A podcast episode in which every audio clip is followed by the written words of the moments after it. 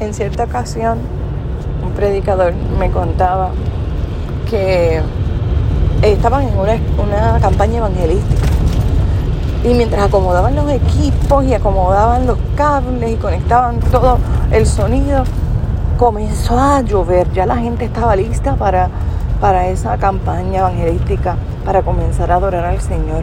Cuando de repente comenzó a llover a todo lo que da. Y entonces, torrencial. Y entonces, este, estaba este hombre con el micrófono que decía, gloria a Dios, aleluya, gloria a Dios, como que estaba probando los equipos. Y de repente comenzó, quita, quita, quita, quita, quita, quita, quita, quita. Y, y ahí todo el mundo dijo, wow, se metió Dios aquí en este lugar. Y comenzaron a adorar comenzaron a correr, comenzaron a brincar.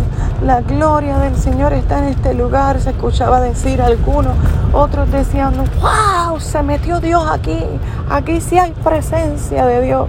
Y el hombre seguía, quita, quita, quita, quita, quita, quita, quita, quita, quita.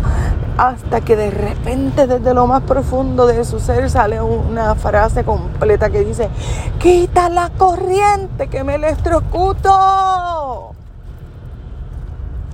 pero la gente estaba danzando, la gente estaba brincando porque interpretaban que aquello que estaba aconteciendo bajo aquel torrencial aguacero, aquel hombre que tenía un micrófono en su mano, era una manifestación del Espíritu Santo.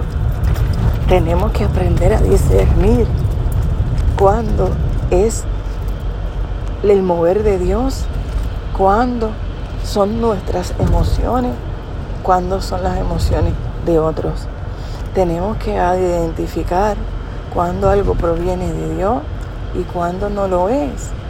Y tenemos que dejar de ser tan emocionales. Sentimos a Dios con la música, pero cuando se apaga la música, dejamos de sentir a Dios. Sentimos a Dios en el culto del grito, del salto, del brinco, de la revolcada de moño. Aleluya, tan rico que es pero no sentimos a Dios en el silbo apacible cuando se mueve en silencio, cuando ministra a la gente que está allí, que vino con una gran carga, allí no vemos a Dios.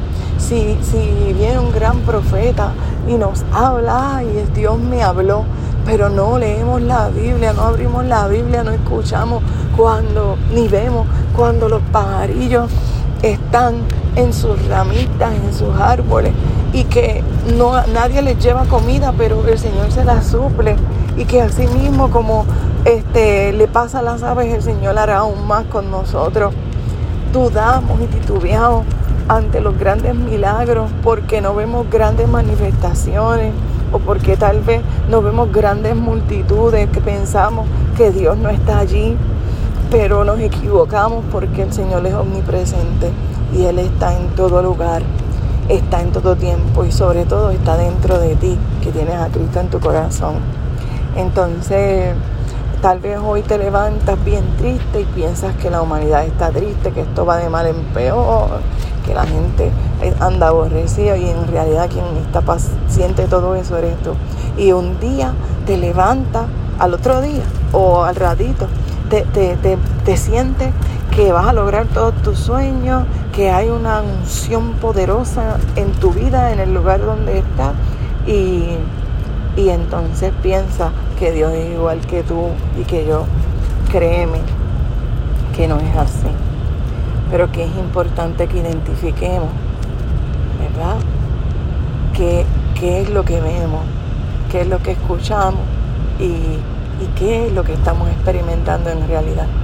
¿Es Dios en mi vida, es realmente Dios que me pone ese sentimiento en mi, adentro de mi interior, esas cosas, o soy yo, es mi emoción, es porque yo desconozco y tal vez puedo imaginarme cosas, es tal vez porque alguien vino donde mí y me expresó algo y yo pensé que todo el mundo se sentía de la misma forma y generalicé, o soy yo quien me siento mal y pienso que todos están mal hay que identificar.